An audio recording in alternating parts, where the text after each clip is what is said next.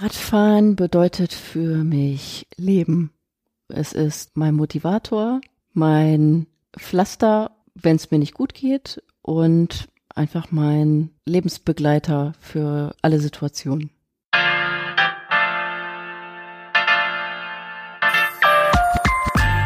Hör mal, wer da reist. Der Dein NRW-Podcast.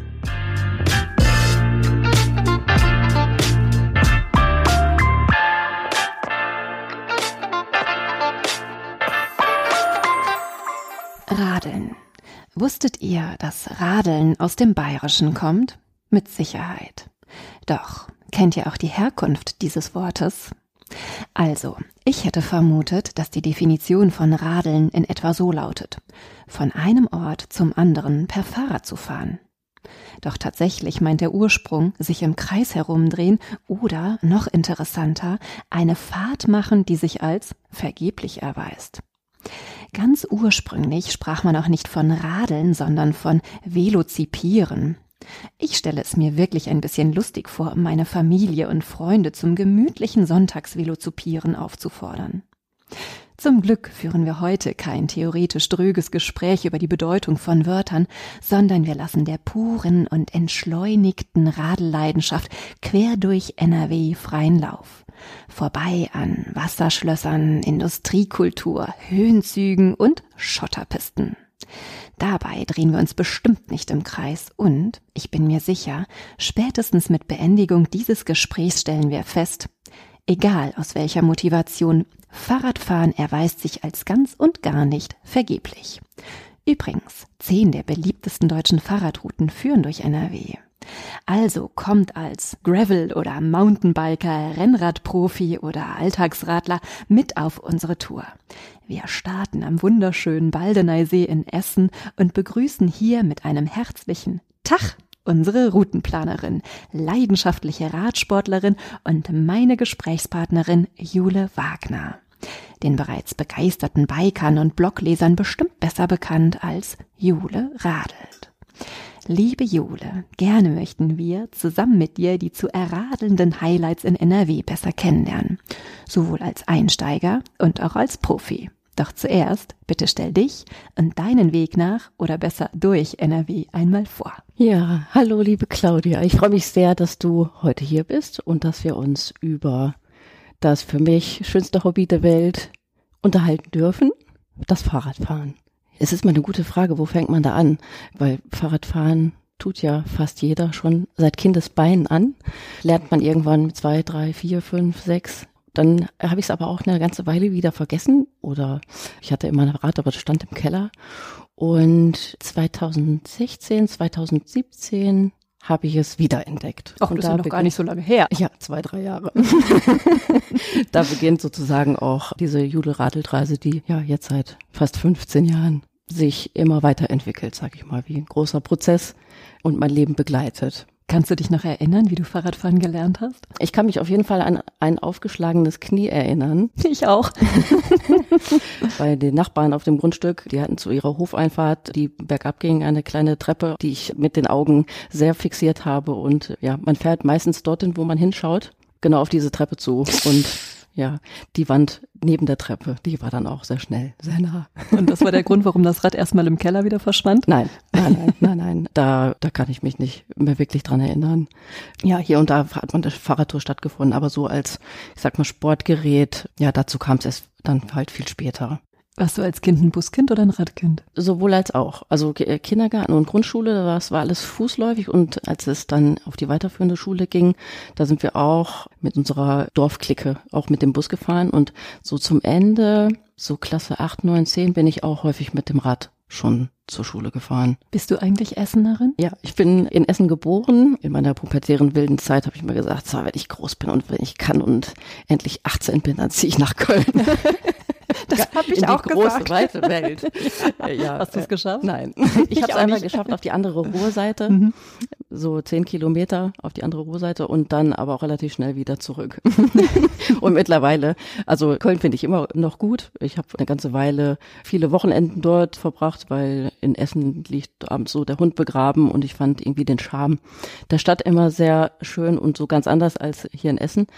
Aber muss ehrlicherweise gestehen, dass mir Köln viel zu groß ist ich mag so dieses heimelige Essen. Hier kenne ich mich aus, hier fühle ich mich wohl, hier habe ich alles, hier ist alles sicher. Und du wohnst hier so schön mitten am Baldeneysee im Grün, da kann ich ja schon verstehen, dass die Großstadt da ja. äh, einen etwas anderen Hauch mitbringt. Ja, Was magst du denn an Köln besonders gerne? Ich glaube, so lieben gelernt habe ich Köln eigentlich mit der Fahrt im Zug über den Rhein, mit dem Blick auf die Stadt, auf den Dom. Mhm und ja, dort das Bahnhofsgebäude verlassen und dann wirklich diesen, diesen Dom dort stehen zu haben. Und ich habe mich dann halt meistens ja da in dem Museumsviertel Domplatte Altstadt aufgehalten. Ja, Rheinpromenade. Ich fand das einfach sehr schön. War noch mal eine Nummer größer als die Ruhr. Darf man da eigentlich Fahrrad fahren? Am Rhein? Mhm. Ja. In Köln, in der Altstadt? Ich weiß es gar nicht. Da war ich auch aber auch nie mit dem Fahrrad. Ah, das finden wir mal zusammen raus. Ja, da muss man ja auch Bier trinken. aber wehe, du fährst mir weg. das kriegen wir wohl hin. Komm mit dem E-Bike hinterher. ich habe ja nur ein altes Holland. Ja, sehr gut. Es sieht alt aus, es ist gar nicht so alt. Ja, aber ist doch wunderbar. Hm. Wie kam es denn dann 2016, 2017, dass du dir überlegt hast, so, jetzt hole ich hier mein Rad aus dem Keller und entwickel einfach mal eine Leidenschaft. Ja, wie das so ist mit den Leidenschaften, sucht man die sich ja meistens erstmal nicht aus. Also beim Radfahren, das Rad kam eigentlich mehr zu mir. Ich bin damals. Es rollte zu dir. Ja, es rollte zu mir, genau. Also ich hatte damals einen Freund und mit dem ging die Beziehung in die Brüche und so mehr oder weniger habe ich bei dem gewohnt. Ja, nicht offiziell, aber naja, ich war sehr selten zu Hause. Mhm. Und ja, das ging dann in die Brüche. Ich war wieder zu Hause und dann war das irgendwie auch schon so ein bisschen, hm, ja, so zu Hause sein, ja, ist auch gut, aber ist auch gut, irgendwie unterwegs zu sein. Und ja, Liebeskummer, Schmerz, Flucht, ja, habe ich mir häufiger das Rad geschnappt, weil es sich einfach irgendwie angeboten hat und bin halt damit losgedüst. Und von meinem Elternhaus bis zum Waldner See sind es so knapp, oh, ich glaube so zwölf Kilometer. Ist ja schon mal was. Ja. Aber das war für mich eine super gute Entfernung und vor allem auch ein erreichbares Ziel. Mhm. Und es ging vor allem auf dem Hinweg auch fast nur bergab. Aber was das ist doch ein bisschen böse, Was dann erstmal motiviert ist. äh, genau, bis man dann wieder nach Hause muss. Ne? Ähm, und der Heimweg genau.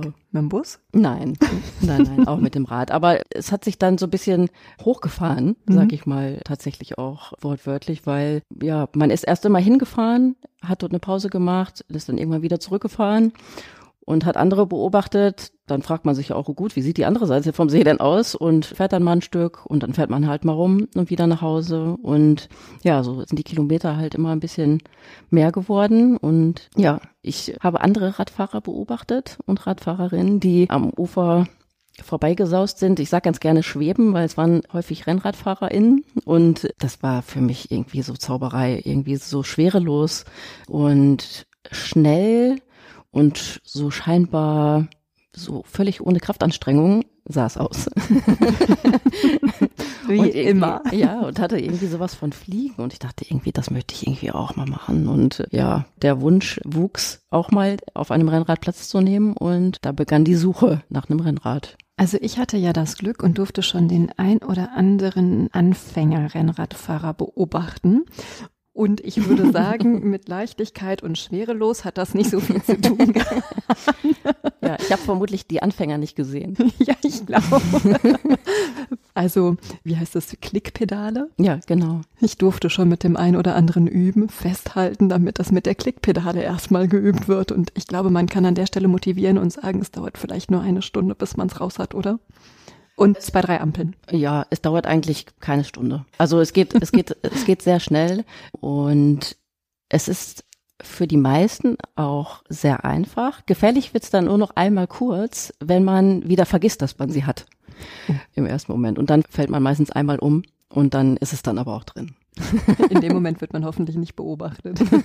Auch eigentlich ist das auch ganz witzig. Ja, also vorausgesetzt natürlich, man tut sich nicht weh. Ich finde das spannend, wenn ich jetzt sage, schön ist das natürlich ein bisschen doof. Du hast aus einer traurigen Situation heraus einen Schatz gewonnen, oder? Mm, ja, grundsätzlich stimmt das. Ich habe tatsächlich sogar selbst vorhin noch mal drüber nachgedacht und habe festgestellt, dass es ja wirklich meistens so ist, dass aus eher unschönen Situationen etwas Schönes wachsen kann. Oder dann, wenn es uns nicht so gut geht, etwas besonders Schönes wachsen kann, weil wir ganz viel Potenzial entwickeln, uns wieder dem Guten zuzuwenden. Mhm. Und ich glaube, da kam viel zusammen. Ja. Selten Schaden ohne Nutzen. Ja. Zu genau. meiner Oma. Ja. Sehr gut, ja. Vieles klingt ja abgedroschen, aber es ist halt immer ja. dieser wahre Kern darin. Ja. ja. Du bist zum Baldeneysee gefahren, erstmal zwölf Kilometer, hast festgestellt, oh, jetzt möchte ich gerne auch mit Leichtigkeit mehr Kilometer erradeln. Mm, also ich glaube, ich hatte schon auch die ein oder andere Mal eine Situation, wo ich gedacht habe, ich möchte über etwas nachdenken oder reflektieren. Möglicherweise stand mir dann aber die Anstrengung im Weg, um es durchzusetzen. Was war dieser zündende Moment, zu sagen, ich kämpfe mich jetzt dadurch, ich fahre jetzt hier einfach auch mal bergauf, ich möchte jetzt etwas herausfinden? Ja, gute Frage. Also ich habe tatsächlich diese körperliche Anstrengung nie als wirkliche Anstrengung empfunden. Natürlich auf dieser körperlichen Ebene, aber es hat mich nie demotiviert. Es hat mich immer eigentlich mehr motiviert, herauszufinden, was alles so möglich ist. Was kann ich überhaupt schaffen? Wie schnell kann ich fahren? Wie lange kann ich schnell fahren? was dann natürlich erstmal nicht sehr lang ist, aber ja, man wächst ja so mit seinen Aufgaben, die man sich da so selbst auferlegt. Und das ist vielleicht auch das Spannende, dann einfach zu schauen, wo sind meine Grenzen und lassen die sich verschieben oder kann ich auch drüber gehen und was passiert? Was passiert dann? Glaubst du, dass es wichtig ist, beim Heraustesten der eigenen Grenzen immer eine Portion Humor mitzunehmen? Also man merkt, das ist ja total dröge. ja, auf jeden Fall. Ja. ja. Also ich finde es total wichtig, dass man trotz schwierigen Lebenssituationen oder ja, Grenzerfahrungen im Leistungsbereich, jetzt beim Fahrradfahren, halt immer sich auch darauf besinnt, dass es immer auch nur Momente sind oder Abschnitte. Und ich sag mal, wenn ich jetzt so einen Bergauf fahre, der ist halt irgendwann vorbei. Ne? Oder wenn ich eine lange Tour fahre, ich weiß, ich komme halt irgendwo wieder an. Und das lässt sich halt immer auch ins richtige Leben übertragen. Und wie es halt so ist, mit dem Humor gelingt vieles leichter, wenn man ihn sich behält.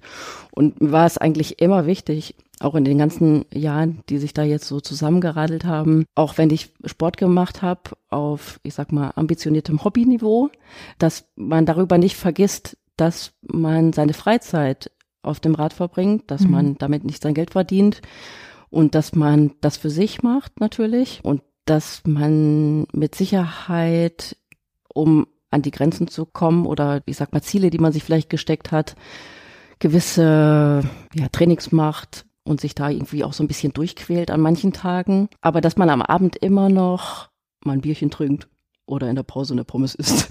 Oder ein Keks. oder eben ein Keks oder ein Stück Schokolade. Genau. Dass man, dass man sich das halt bewahrt und ja, sich nicht zum eigenen Sklaven macht. Hm, finde ich einen guten Punkt. Ja. Bist du vorher, ich hoffe, ich trete jetzt nicht in irgendein Fettnäpfchen, schon sehr sportlich ambitioniert gewesen oder bist du so ein Durchschnittsmensch gewesen? Also ich würde sagen, mit Sport hatte ich es nicht so. also ziehe ich jetzt daraus, dass im Prinzip jeder mit dem Radeln anfangen könnte. Ja, auf jeden Fall. Und das ist ja das Schöne am Radfahren. Und deswegen motiviert mich meine eigens auferlegte Mission, möglichst viele Menschen davon zu überzeugen, dass Radfahren sehr schön ist, einfach mit jedem Alter aufs Rad steigen zu können. Also natürlich es ist jetzt wahrscheinlich, wenn sich jetzt jemand angesprochen fühlt, der in der Mitte seines oder ihres Lebens steht, da jetzt nochmal Profi zu werden, das wird dann natürlich schwierig. Aber grundsätzlich das Radfahren für sich zu entdecken, um die Welt zu sehen, die kleine Welt im Großen oder die große Welt im Kleinen, ist das Rad einfach perfekt und zugänglich. Bist du ein Profi? Ich bin, ich bin auf gar keinen Fall Profi. Ja, im Kekse essen vielleicht. Da muss man eigentlich mal so Ratsche in einen reinweisen. Mit der Tüte rascheln. Ja, genau. Aber du hast da schon viele Rennen mitgemacht, oder? Mm, ja, genau. Also mich hat da am Anfang besonders das sportliche Fahren interessiert und auch so gecatcht, eben wie ich gerade sagte, weil ich schon irgendwie so in Flammen stand dafür auch zu gucken, wo kann die Reise hingehen, wie, wie sportlich kann ich werden. Und eben wie ist das halt mit diesem Schnell- und lange Radfahren. Und durch den ersten Kontakt mit dem Rennrad, was ich dann irgendwann tatsächlich ja dann hatte, hat sich dann für mich natürlich auch die Frage gestellt, ja, was mache ich denn jetzt damit? Wo fahre ich denn jetzt überhaupt hin? Und wo kann ich mit diesen schmalen Reifchen überhaupt langfahren? Das nenne ich jetzt weibliche Intuition. wo fahre ich hin? Und ja, es ist schon am Anfang erstmal eine Herausforderung gewesen, auch sich auf so ein Fahrrad zu setzen. Und da ist man noch mit einer Reifenbreite von 23 Millimetern gefahren. Also ich fahre heute am liebsten 45er Breiten, also mehr als das Doppelte. Sind das diese Luftballonreifen, die ich manchmal sehe am Strand? Nein, nein. Mittlerweile ja, fahren viele mit dem Gravelbike, ein Rennrad sozusagen mit Mountainbike-Bereifung, um das mal so ganz einfach auszudrücken. Die Reifen, sie sind einfach ein bisschen breiter, aber damals mit dem Rennrad, ja, da fragt man sich halt schon irgendwie so, wenn da jetzt so ein Schotterweg kommt oder so ein Kopfsteinpflaster, oh Gott, oh Gott, was mache ich hier? Und Schotterwege und Kopfsteinpflaster gibt es ja hier auch die ein oder anderen. Und ja, um überhaupt erstmal herauszufinden, gibt es außer dem Ballner See vielleicht noch andere Wege, wie ich damit fahren konnte, ähm, habe ich mich hier dem lokalen Radsportverein angeschlossen. Und ja, da gab's halt auch eine Sportabteilung mit Lizenzfahrern. Da gab es tatsächlich keine Frau zu dem Zeitpunkt, also eine Frau, aber ohne Lizenz. Und mich hat das mit dieser Lizenz, das hat sich irgendwie so spannend angehört. Was ist das Eine denn? Lizenz zum Radfahren. Wow. Ich dachte, man braucht zum Führerschein, zum Autofahren einen Führerschein. Aber Äh, ja, so ähnlich. Ja, also das ist im Prinzip die Eintrittskarte zum Radrennenfahren. Und über den Radsportverband bekommt man diese Lizenz und dann gibt es halt verschiedene Rennen übers Land verteilt, zu denen man sich dann halt melden kann. Und dann fährt man halt dahin und dann fährt man halt so ein Rennen. Und ja, ich sag mal, der Sprung ins kalte Wasser, also ich bin Mitglied geworden, habe dann sofort eine Lizenz gleich mitbestellt und bin dann sofort mal eben zu so einem Radrennen aufgebrochen. Und ja, was soll ich sagen? ernüchternd. Es war auf jeden Fall eine krasse Erfahrung. Also ich hatte von nichts eine Ahnung. Ich wusste nicht, wie verhält man sich in einem Radrennen. Wir standen irgendwann halt alle an der Startlinie und alle sind plötzlich losgebrettert. Und irgendwann kamen die dann auch wieder von hinten an mir vorbeigebrettert.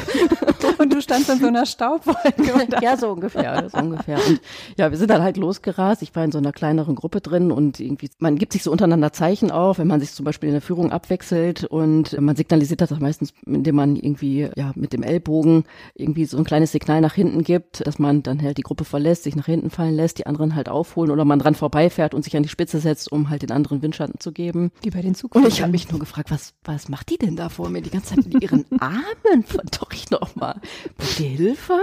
Und ja, irgendwann habe ich das dann verstanden und dann hat die mich erstmal angeschissen, was ich, was, warum ich nicht nach vorne komme und so. Ja, ich habe mich dann erstmal entschuldigt und bin dann nach dem Rennen auch nochmal hin und habe dann gesagt, sorry, ich habe irgendwie keine Ahnung, aber jetzt habe ich sie, ne? Und ja, dann wird das so von Mal zu Mal besser und ja, hat mir wahnsinnig viel Spaß gemacht. Rückblickend muss ich sagen, irgendwie schon so kurios, weil das waren so Radrennen, wo man halt so zwischen 50 und 70 Runden 1,3 bis 1,7 Kilometer fährt. Und man fährt immer an so einem Bus vorbei mit der die Moderation des Rennens drinne und oben so eine Tafel, wo die Runden halt angezeigt werden und man denkt schon die ganze Zeit, oh Gott, ich sterbe gleich, mir tut alles weh. Und diese Zahl, das steht irgendwie immer die gleiche und da Mhm. tut sich überhaupt nichts. Ne? Ja, Genau. Ich habe immer gesagt, rund um den Kanaldeckel. ja. Also doch im Kreis herumdrehen. Doch, im Kreis Wie war herum. das bei den Bayern, ne? Die haben Ja. das doch, ja, der Ursprungsgedanke, ja. Aber grundsätzlich ist ja beim Radfahren auch tatsächlich so. Es ist ja alles rund. Vielleicht ist es deshalb auch einfach so eine sehr runde Sache. Die Räder sind rund. Oh, jetzt Die wird es doch ein schönes Wortspiel.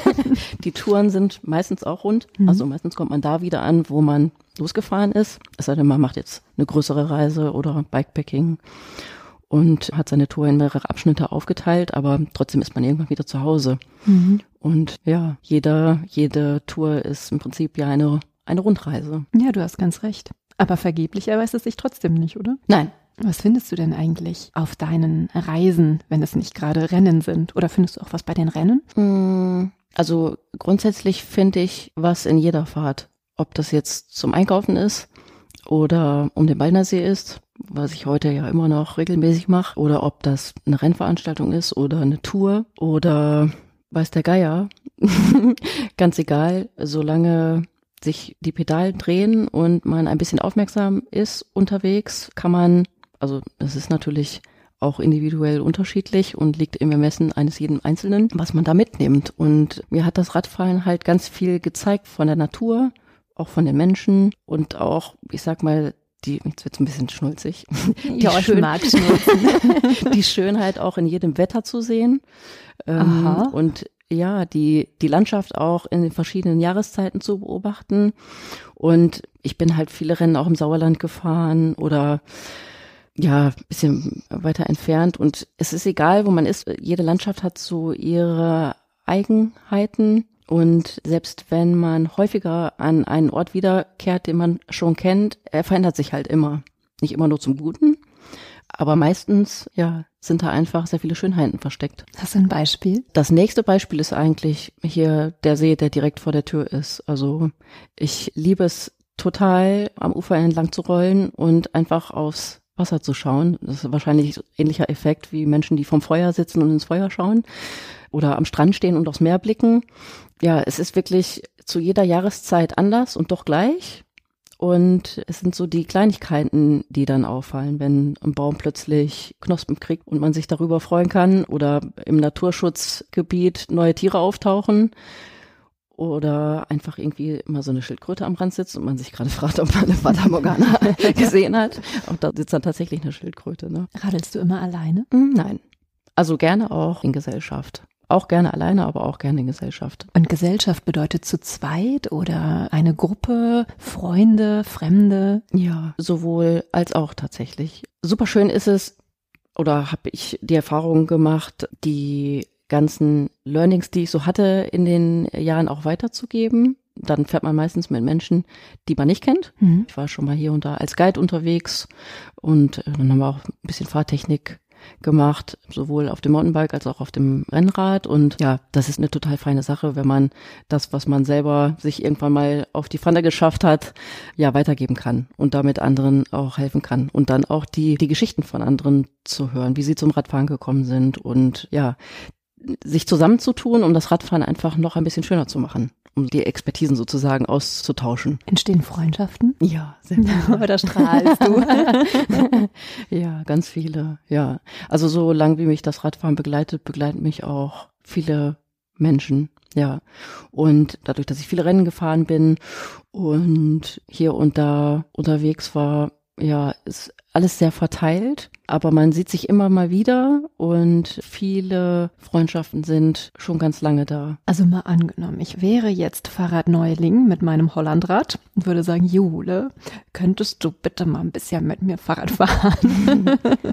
Wo würdest du mit mir langfahren? Ich würde dir sagen, dass ich gerne in der Natur unterwegs bin. Ich habe beispielsweise Familie. Welche Route würdest du für mich raussuchen hier in NRW? Ah, das ist schwierig. Es gibt so viele. Aber dann können wir ja vielleicht auch über zwei, drei sprechen. ja. Ich habe eine Idee. Wir überlegen uns eine Route hier im Ruhrgebiet, Mhm. dann vielleicht eine Richtung Ostwestfalen. Mhm. Und was haben wir noch? Rheinland. Mhm. Rein auf, rein ab. Ja, also am besten kenne ich mich natürlich hier im Umland aus, Mhm. also auch im direkten Umland, weil ich derzeit festgestellt habe, dass je älter man wird und je weniger Nein, das wollen wir nicht hören. Je weniger Freizeit, je weniger Freizeit man hat, man sich äh, Gutes tut, wenn man gleich ab der Haustür losfährt. Mhm. Und naja gut, jetzt wohnen wir ja natürlich auch irgendwie im Fahrradparadies gefühlt, so dass es mir schon manchmal sehr schwer fällt, wenn irgendwie eine Veranstaltung ist, wo ich auch sehr, sehr gerne teilnehme, das Fahrrad ins Auto zu legen und dann mit dem Auto zu einer Fahrradveranstaltung Mhm. zu fahren.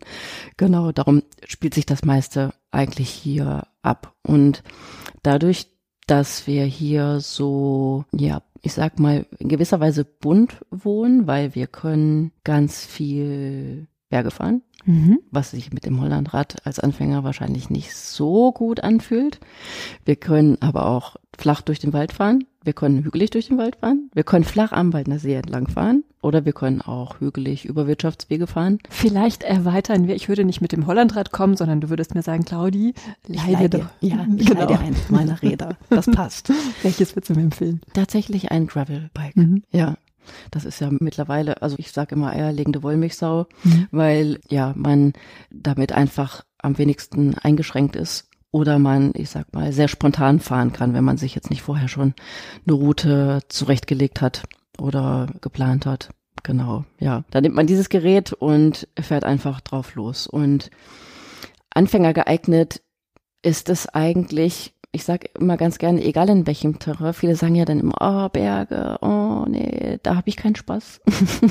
und ich versuche dann, also ich verstehe das, klar, dann, wenn es anstrengend wird, haben wir meistens keinen Spaß. Wenn man da jetzt nochmal so ein bisschen tiefer reingeht, finde ich, kann man auch aus der Anstrengung immer was gewinnen. Gerade beim Bergefahren wird man ja zumindest auch mit einer Abfahrt belohnt oder mit einer schönen Aussicht. Mhm. Und da lohnt es sich dann schon das ein oder andere Mal auch, sich etwas anzustrengen. Und ich sage halt auch immer, es ist schon auch sehr relativ, diese Anstrengung, weil man sitzt ja selber auf dem Rad und man entscheidet selbst, wie feste man jetzt reintritt oder ob ich absteige und vielleicht ein paar Meter schiebe, um irgendwo hinzukommen. Es tut ja niemandem weh. Es ist ja der Spaß, den wir uns machen. Und ja, das mag ich im Sport auch ganz gerne, ja. dass man stets selber entscheiden kann und nicht ja. die Umliegenden oder man jemandem gefallen muss und ja. deswegen etwas durchziehen muss, Richtig. sondern absteigen ist durchaus auch eine gute Option. Ja. Absolut. Ja, und mittlerweile haben wir hier ja ein richtig gutes Wegenetz über sämtliche Bahntrassen, die umgebaut wurden. Viele sind von der Wegbeschaffenheit mega gut dass man jetzt auch, ich sag mal, sehr entspannt über viele Trassen auch mit dem Rennrad zum Beispiel fahren könnte. Aber ja, wenn man halt links und rechts mal was sieht, wo man vielleicht mal einen Abstecher machen möchte, dann ist das Rennrad schon immer so ein bisschen auch eine Einschränkung. Also für mich jedenfalls mhm. mittlerweile. Was die Bahntrassen so zu bieten haben, da kann man wirklich hunderte Kilometer aneinander basteln, zusammen mit Ruhrtalradweg, bis auch in andere Bundesländer hinein. wir bleiben mal hier in NRW. Wir wollen es ja nicht übertreiben. ja. Genießt du das auch hier an den alten Zechen und so vorbeizufahren? Ja, total. Also es ist ja häufig, wenn ich mich mit Menschen unterhalte, die nicht gebürtig von hier kommen oder das Ruhrgebiet nur aus verwunschenen Sagen kennen, dann glauben ja tatsächlich auch viele noch, dass es hier auch sehr schmuddelig ist und dreckig und Kohle und Industrie und qualmende Hochöfen, Tagebau, Bergbau, ja, Zechen, Halden und so weiter.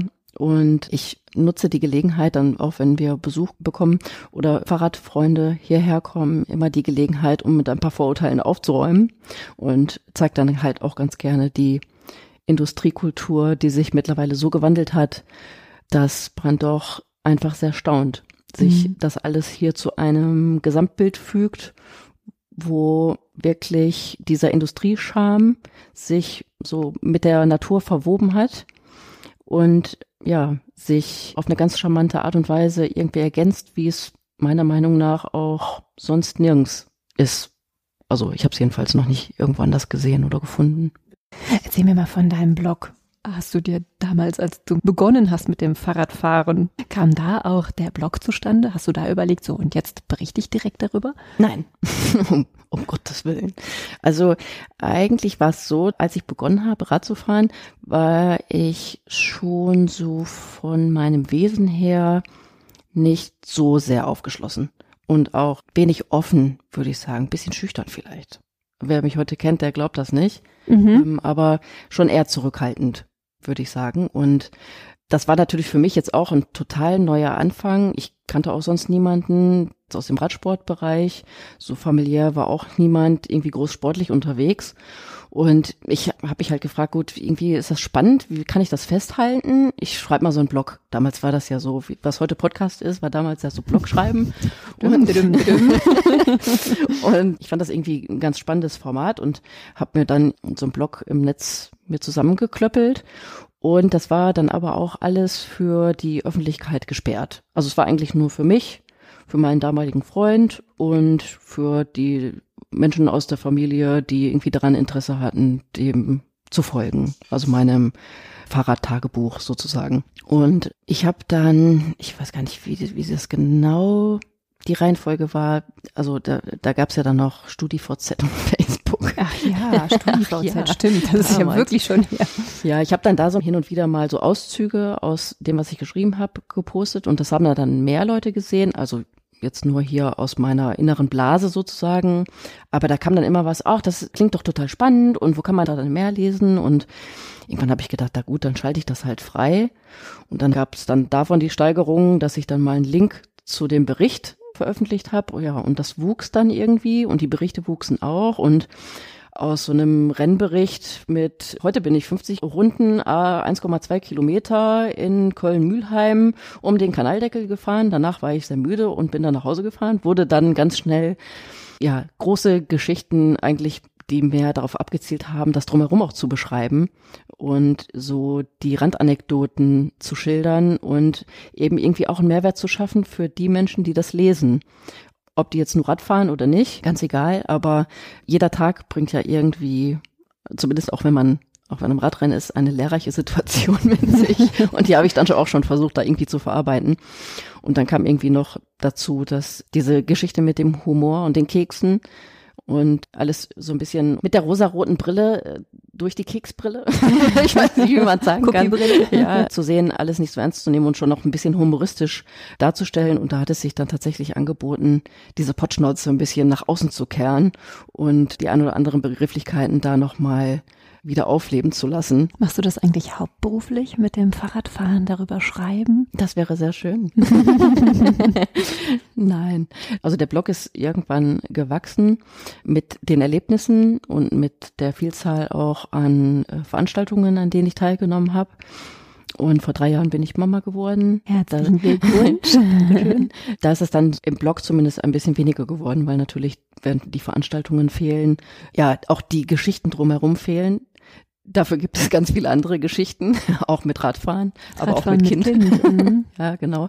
Aber da fehlt dann leider ein bisschen die Zeit oder vielleicht auch die Kraft und die Energie, sich am Abend nochmal zwei, drei Stunden hinzusetzen und irgendwie eine Geschichte zu schreiben. Wie schaffst du das, deinen, dein Hobby, dein Beruf, deine Leidenschaft zu ein und auch Mutter zu sein? Also wenn ich dir jetzt zu nahe trete, dann alles gut. Ähm, aber ich bin selber Mutter und ich glaube, viele Frauen stellen sich die Frage, wie kann man ein, eine zeitintensive Leidenschaft mit dem liebgewonnenen Alltag ein? Also es ist nicht immer ganz leicht, mhm. weil unsere Tage ja nur 24 Stunden haben. Und es ist aber auch immer einem Lebensabschnitt anzupassen, glaube ich. Also das Hobby Radfahren, so wie ich das mal gemacht habe, hat schon meinen ganzen Alltag auch bestimmt. Und wenn man da auf so einem gewissen Niveau Rad fährt, aber irgendwann auch nochmal Familie haben möchte, glaube ich, muss man schon irgendwann auch den Absprung schaffen, weil mit so einem gewissen Pensum oder mit dem Pensum, was ich damals da gefahren bin, und Familienleben und Kinder, das funktioniert natürlich nicht. Aber das war mir auch von Anfang an klar, dass ich sage, ich mache das jetzt, weil jetzt macht mir das Spaß und ich gucke, wie sich das fügt, aber ich will natürlich schon irgendwann auch Familie haben und da wird sich natürlich irgendwie was ändern. Man macht sich ja kein Bild davon, was das dann am Ende tatsächlich bedeutet, wenn man tatsächlich so einen kleinen Schnuppel dann zu Hause hat. Mhm. Ähm, aber es hat alles seine Zeit, wie man immer so, so sagt. Ne? Und so kann man alles nebeneinander leben, aber alles auch in Maßen oder in dem Maße, wie es auch für alle gut ist. Und damit meine ich nicht nur mich, sondern auch natürlich meine Frau und unser Kind und ja, das ist schon wichtig, dass wir alle auch gut zusammen funktionieren und dass so ein Hobby nicht über allem schwebt. Und das Fahrrad ist ja eigentlich perfekt, um es auch in den Alltag zu integrieren. Also wir wurden so ein bisschen ab vom Schuss. Wir versuchen mit dem Rad einkaufen zu fahren oder wir fahren die Kleine damit zur Tagesmutter. Und so komme ich halt auch, wenn natürlich nicht vergleichbar mit den sportlichen Kilometern von vorher, aber auch zum Radfahren. Und für mich geht es um das Fahren an sich mittlerweile. Ich muss nicht, wie das vielleicht mal war, kleines Beispiel habe ich mal gesagt, dass sich Radfahren unter zwei Stunden gar nicht richtig lohnt. Also und wenn Kinder mitfahren, dann kommt man sehr schnell auf zwei Stunden. das, das ist richtig. Aber jetzt so unter der Prämisse Training und Wettkämpfe oder Veranstaltungen fahren, da macht es irgendwie keinen Sinn unter zwei Stunden, weil da hat man dann irgendwie ein Programm oder so, ne, was man dann da abspult und dann sagt man immer so lapidar, dafür ziehe ich mich gar nicht um, ne? So, das ist halt dieser Gedanke, den lebe ich halt schon ganz, ganz lange nicht mehr, weil ich festgestellt habe für mich, dass sich mittlerweile auch zehn Minuten halt lohnen, aufs Rad zu steigen, weil es mir so sehr viel gibt. Das ist so mein, mein Ventil, meine Zeit, der Weg zu mir selbst, auch in fünf Minuten, wenn man halt mal merkt, boah, ich muss jetzt hier mal raus. Die einen gehen joggen, die anderen machen einen Hundespaziergang oder setzen sich irgendwie hin und trinke eine Tasse Kaffee und für mich ist das dann halt zehn Minuten Radfahren. Die Tasse Kaffee, die würdest du auch trinken. Ja. das stimmt, ja. Also hast du dein Gravelbike, Gravelbike nicht gegen ein Backfietsbike umgetauscht, um das Kind immer mitzunehmen? Nein, also ich habe immer schon gesagt, Radfahren gehört halt zu meinem Leben dazu. Ich möchte das auch gar nicht mehr missen. Und auch alleine Radfahren und auch trotzdem irgendwie noch sportlich Radfahren, das soll halt alles bleiben. Und wenn ich für mich Radfahren gehe, dann möchte ich da auch niemanden dabei haben. wenn man das mal so sagen darf. Ja, natürlich. also das ist so die, das ist so die Zeit, die Zeit dann tatsächlich für mich. Aber es gibt natürlich auch eine gemeinsame Fahrradzeit. Wir haben ein Cargo-Bike, also ein Lastenbike, wo die Kleine vorne drin sitzen kann. Und ja, wir können alle zusammen unterwegs sein. Das ist halt perfekt. Also wenn man so ein bisschen radbekloppt ist, dann hat man halt irgendwie auch für jede Situation ein anderes Fahrrad. Wie viele hast du? Oh. Also mehr als mein, Schuhe? Manche, ja. manche Räder teilen wir uns auch. Mhm. Aber wenn die Kleine jetzt Geburtstag hat, dann zählt hier das 15. Fahrrad ein. Wow. Ja, genau. Die sind ja alle sehr verteilt. Mit oder ohne Stützräder? Ohne. Das ist wichtig, dass man ohne Stützräder Fahrrad fahren lernt, oder? Ja, zu meiner Zeit war das noch ganz wichtig, glaube ich. Mittlerweile ja, macht man das irgendwie nicht mehr. Also ich hatte da auch so ein Learning, dass wenn die Kinder mit dem Laufrad starten, man auf gar keinen Fall mehr Stützräder montieren sollte, weil das drei Schritte zurück sind. Und die meisten schaffen es dann auch relativ schnell nach dem Laufrad die Pedalumdrehung auch noch mit dazu zu lernen. Und dann geht das recht flott. 15 Fahrräder bei drei Leuten. Jetzt muss ich überlegen, was es überhaupt alles für Fahrräder gibt. Also ich habe gelernt, Gravelbike. An dieser Stelle sei gesagt, ich habe am Anfang gedacht, das heißt Gravelbike, aber ich lerne dazu. Dann gibt es das Mountainbike, es gibt das Rennrad. Also Laufrad lassen wir jetzt mal außen vor. ja. Von Cityrad habe ich auch schon mal was gehört. Also es gibt im Prinzip für jede Situation ein Fahrrad. Ja. Schon. Welches ist denn so das Grundbike, was man haben sollte, um im Alltag und für eine nette Tour klarzukommen? Ich bin dabei wieder ganz schnell bei dem Gravelbike mittlerweile. Und ansonsten, wenn man so auch viel in der Stadt unterwegs ist, ja, macht tatsächlich so ein, so ein Cityrad natürlich auch Sinn. Klapprad. Ja, wir haben auch ein Klapprad. Ach echt? Ja, genau. Aber bis man mit dem von hier in der City ist, klappt man auch selbst, glaube ich. ja, also da ist ein Körbchen hinten drauf, wurde jetzt tatsächlich auch schon länger nicht bewegt. Die, ich sage immer, die Klappraddame Annabella, weil es steht Annabella auch drauf. Mhm. Ist tatsächlich auch irgendwie aus einer Fabrik, ich glaube aus Köln, mhm. damals gebaut, wurden da, glaube ich, irgendwelche Rohre für Waffen. Also und dann hatten die so eine Metamorphose und haben dann Fahrradrohre mhm. produziert und zusammengeschweißt und da sind dann Klappräder entstanden. Und ist das eine Rarität oder tatsächlich nützliches Utensil? Ich zeige es dir gerne. Ja, gerne. Ist, dann machen wir ein Foto von, dann könnt ihr, ja. liebe Hörenden, alle schauen, wie ein Klapprad ausschaut Sehr von gerne. Annabelle.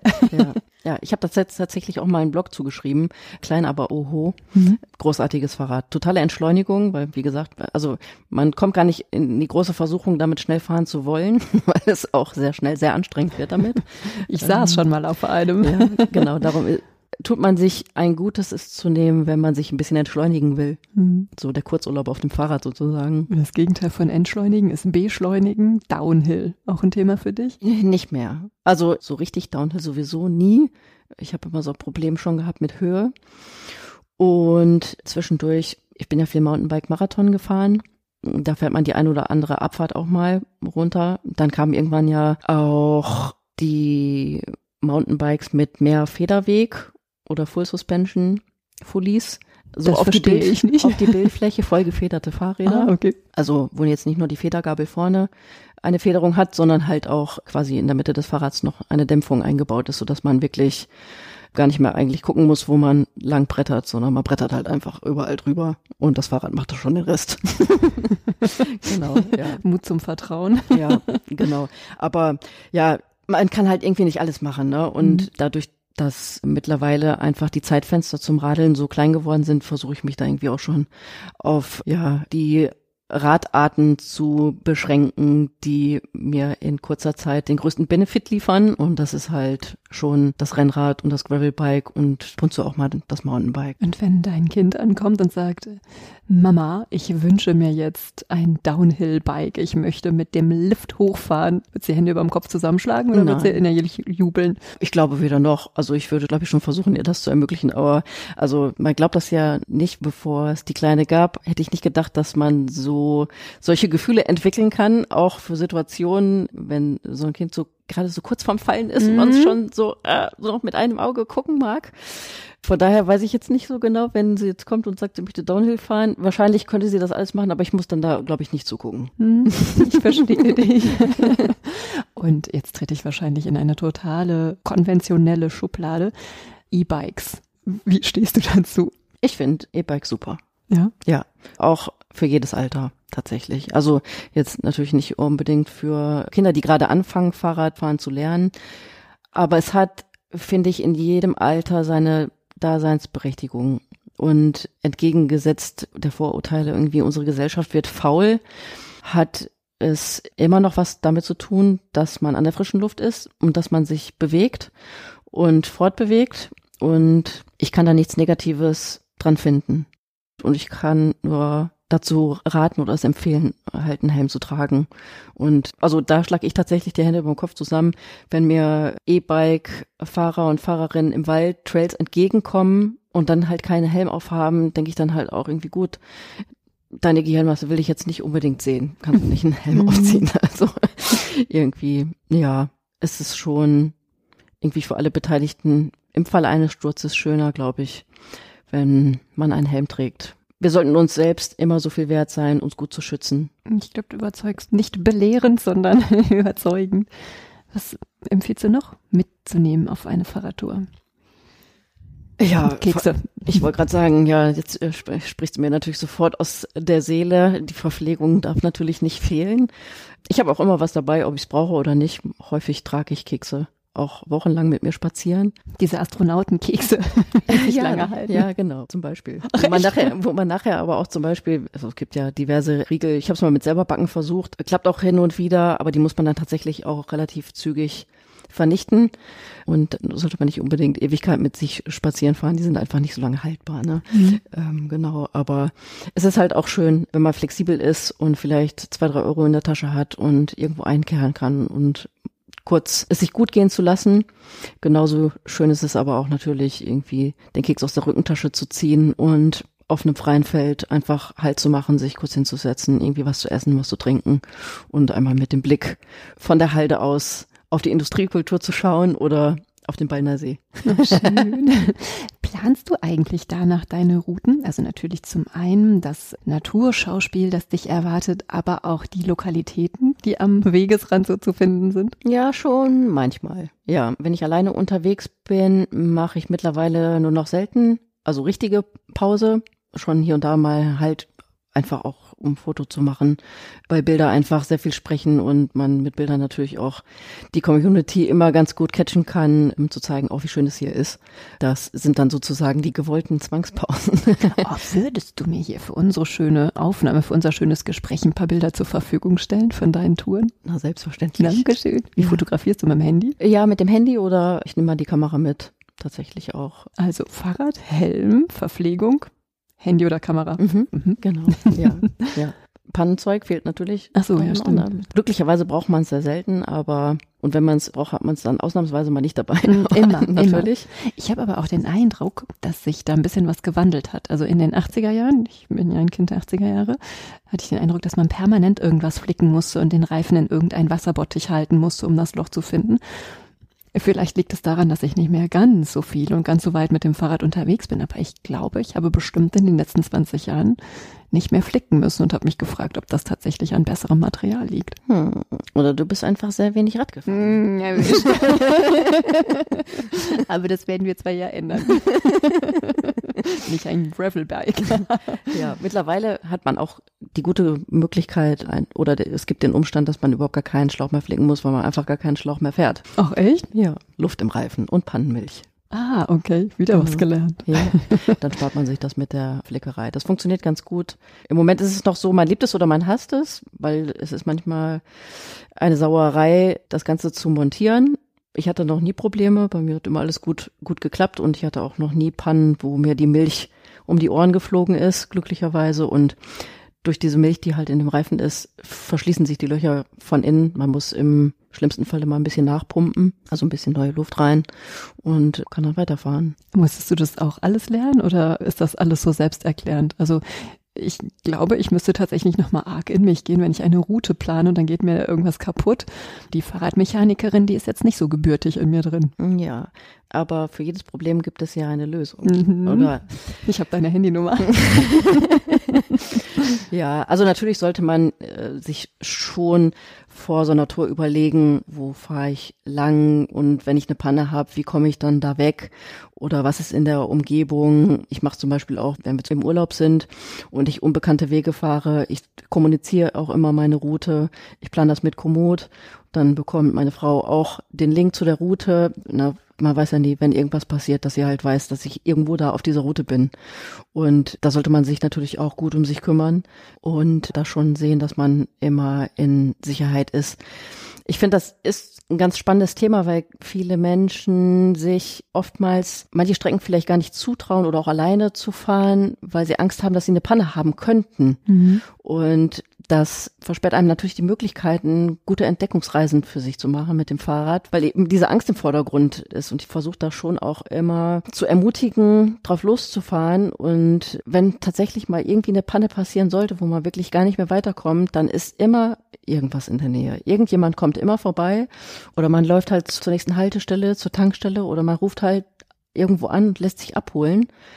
Und noch besser ist es natürlich, sich einfach vorzubereiten auf sowas. Also mal so ein Technik-Workshop mitzumachen, einfach das zu üben zu Hause, wie man so einen Reifen flickt, wie man einen Schlauch wieder dicht bekommt, wie man vielleicht, ja, eine gerissene Kette wieder zusammenklöppeln kann, wie man eine Schaltung einstellt oder eine Bremse. Das sind so die Sachen, wo halt meistens irgendwie was kaputt geht und es ist halt auch kein Hexenwerk. Man muss es sich nur einmal eigentlich auf die Scheibe schaffen mhm. und dann kann es eigentlich losgehen. Und man hat halt diese Angst nicht, wenn was passiert. Sind wir ja hier im Frühsommer und mal angenommen, wir wären jetzt so vorbereitet, dass wir wissen, wie ein Fahrrad zu reparieren ist oder wen wir anrufen können. Was würdest du mir denn jetzt hier vorschlagen zu sagen, Claudi, find mal im Frühsommer heraus, vielleicht mit Familie, die und die Tour zu erfahren? Gibt es etwas, was du mir hier als ultimativen Tipp empfehlen könntest? Klar, den Baldener See, aber Ja, der ist gar nicht so der ultimative Tipp im Sommer, weil viel los. Ja, sehr mhm. viel los. Also mittlerweile, man hat das auch deutlich gespürt, die letzten zwei Jahre mit Lockdown Pandemie und Co., dass viele Menschen, was ja auch schön ist, die Natur wieder entdeckt haben und äh, festgestellt haben, hey, ich kann ja auch rausgehen in die Natur und wandern und Radfahren und draußen sein und hey, es fühlt sich sogar toll an. Wow. Fluch und Segen. ja, genau, was dann natürlich dazu führt, dass sich gerade natürlich bei so einem Baldner Hotspot natürlich sehr viele Menschen treffen und ich sag mal, wenn man ein bisschen schneller fahren möchte als Schrittgeschwindigkeit, fährt man halt woanders lang. Oder man stellt sich darauf ein, dass man ein gutes Training in Sachen Respekt und Toleranz macht. Weil ja, man einfach sehr gut aufeinander aufpassen muss und ja, Rücksicht aufeinander nehmen sollte. Also wie das halt so ist. Aber mhm. das ist dann nicht unbedingt der Fun-Faktor für jeden. Also äh, so das ultimative Highlight hier ist muss ich ganz ehrlich sagen, schwierig, weil so das ganze Ballungsgebiet, Ruhrgebiet, die Städtenähe und die Verbindungen unterhalb der Städte einfach zum Erradeln einfach großartig ist. Also eigentlich könnte ich empfehlen, so sechs Wochen Sommerferien mhm. mal im Ruhrgebiet zu mhm. machen mhm. und eine Radrundreise zu machen, ja. Ich habe hier natürlich so meine Hotspots. Ich fahre gerne zum Wilfrater Canyon, das ist ein Steinbruch der ist hier in der Nähe, der hat so ganz türkisfarbenes Wasser. Man glaubt das gar nicht, wenn man drauf schaut, also dass da wirklich echtes Wasser da unten in diesem Steinbruch ist, weil das so surreal aussieht. Das ist sehr empfehlenswert. Aber das ist halt einfach für mich eine gute Entfernung für so die Radrunden, die ich, die ich fahre. Ansonsten steht hier eigentlich ein Highlight neben dem anderen, wenn man sein Auge ein bisschen schult. Gibt es denn im Internet Plattformen, wo ich mich erkundigen könnte? Also zum Routenplan gibt es ja den Anbieter Komoot. Da gibt's auch die Möglichkeit, sich Highlights anzeigen zu lassen oder man kriegt sie automatisch angezeigt und man kann anhand dieser Highlights sich quasi sehr leicht Routen zusammenklicken. Und man kann dort auch die Routen, ich sag mal von Locals, ansehen oder nachfahren. Ich habe da auch so ein paar Collections hier aus dem Umland mit Routenempfehlungen, wo man sich dann halt bedienen kann, um die Routen nachzufahren. Und ansonsten, ja, gibt es hier natürlich super viele Tipps auch aus der Touristik, Tourismus NRW, Radrevier Ruhr, auch super schöne Routen, also Radrevier.ruhr, die im Prinzip alles abdecken, was das Ruhrgebiet so tatsächlich zu bieten hat. Jetzt waren wir ja ziemlich viel hier im Ruhrgebiet und auch rund um den Baldeneysee unterwegs. NRW ist groß. Wenn wir mal Richtung Sauerland blicken und wir uns nicht vorstellen, dass ich totale Anfängerin bin, sondern so ein richtiger Profi, wo würdest du denn dann mit mir hinfahren? Also die Region um Winterberg ist schon großartig. Also ab ins Sauerland. Ab ins Sauerland, mhm. ja, auf jeden Fall. Also es sollte einem klar sein, dass da die ein oder anderen Höhenmeter warten. Es geht viel rauf und runter, aber von der Landschaft her einfach großartig und tatsächlich auch für jede Art von Fahrrad. Also ob ich mit dem Touren-Trekkingrad unterwegs bin oder ob ich mit dem Gravelbike unterwegs bin oder auch mit dem Rennrad. Ich vergleiche das Sauerland, viele denken jetzt wahrscheinlich, hä, was soll das denn? Aber tatsächlich vergleiche ich es ganz gerne mit Mallorca. hey, was ist das denn? Ja, ja weil es also von den Straßen her tatsächlich oftmals ähnlich ist. Es gibt ein paar Unterschiede, keine Palmen, dafür Tannen und keine grünen Fensterläden, dafür vielleicht ein paar gehegelte Gardinen. Aber die Verkehrsdichte ist halt sehr gering und die Höhenmeter sammeln sich sehr mühelos und fast unbemerkt teilweise. Das ist ein wichtiger Ansatz. Auf jeden Fall ein, ein kleiner Motivator vielleicht, mhm. genau, ja. Und ich hatte letztes Jahr das Glück, noch im Spätsommer mal dort zu sein und ich glaube, es war so das letzte Wochenende wirklich mit, also es war absolutes Sommerfeeling, die Temperaturen, kurze Klamotten, irgendwie, ich hatte ein Eis nach dem anderen in Aussicht, toll geplante Touren. Ich bin ein paar äh, Mountainbike-Routen abgefahren mit dem Gravelbike. Das war schon dann fürs Gravelbike sehr anspruchsvoll, aber es war ein mega Erlebnis. Also ich habe mich nicht gefühlt, als wäre ich nur anderthalb Stunden von zu Hause entfernt, sondern ich war wirklich drei Tage lang im Urlaub und hatte nachher das Gefühl, ich wäre eine Woche weg gewesen. Ah, schön. Ja, und das ist ja wirklich das, was es ausmacht am Ende, die Erholung und bei sich zu sein. Ja, es ist auch so schön, dir zuzuhören. Man hat das Gefühl, förmlich mitgenießen zu können. Das also ist sowohl, schön. Ja, sowohl das Radeln als auch die Süßspeisen. Ja. ja, es ist schon wichtig, dass man sich auch ein bisschen belohnt natürlich für die Ackerei, die man da eventuell sich über den Tag zusammengeschafft hat. Und ich sage halt immer, es ist so wichtig, dass wir die, die Zeit, die wir haben und die Freizeit vor allem, die wir haben, die so wertvoll ist, einfach uns so schön machen, wie es nur eben geht. Ja. Und für mich ist es halt das Fahrrad, mein absolutes Zaubergerät, meine Zeitmaschine, mein alles sozusagen, um mir die bestmöglichsten Momente in meiner Freizeit zu beschaffen, wenn ich drauf sitze und die Beine kreisen und die Laufräder sich drehen, dann habe ich sozusagen die Brille und den Blick für die kleinen Dinge vor der Nase, aber auch den Weitblick für die Ferne und die besten Ideen fließen und kommen, wenn ich auf dem Rad sitze. Und ich glaube, dass es ganz vielen auch so gehen kann. Darum versuche ich immer den Leuten das auch so, so, so schmackhaft wie möglich natürlich zu machen. Also mich hast du auf jeden Fall überzeugt und ich freue mich von der Holland-Radfahrerin zur Gravel-Bikerin zu werden, mit Helm wohlgemerkt. Ja, sehr gerne. Ich freue mich hier ganz viele Routen in NRW erkunden zu können. Ich freue mich, dass du mich da so, naja, an die Hand nicht genommen hast, aber an meiner Pedale gezogen hast ja. oder die in Schwung gebracht hast. Vielen, vielen, vielen Dank, dass du uns das Radeln in NRW, die Motivation, die dazu gehört, das Genießen, den Ausgleich so nah gebracht hast und wir uns ohne Fahrradfahren so schön begegnet sind. Ganz herzlichen Dank. Sehr, sehr gerne. Vielen Dank, dass wir ein bisschen was vom Radfahren in die Ohren der HörerInnen schicken dürfen. so kriegen wir das hin. Schön. Dieses Projekt wird als Teil der Reaktion der Europäischen Union auf die Covid-19-Pandemie gefördert.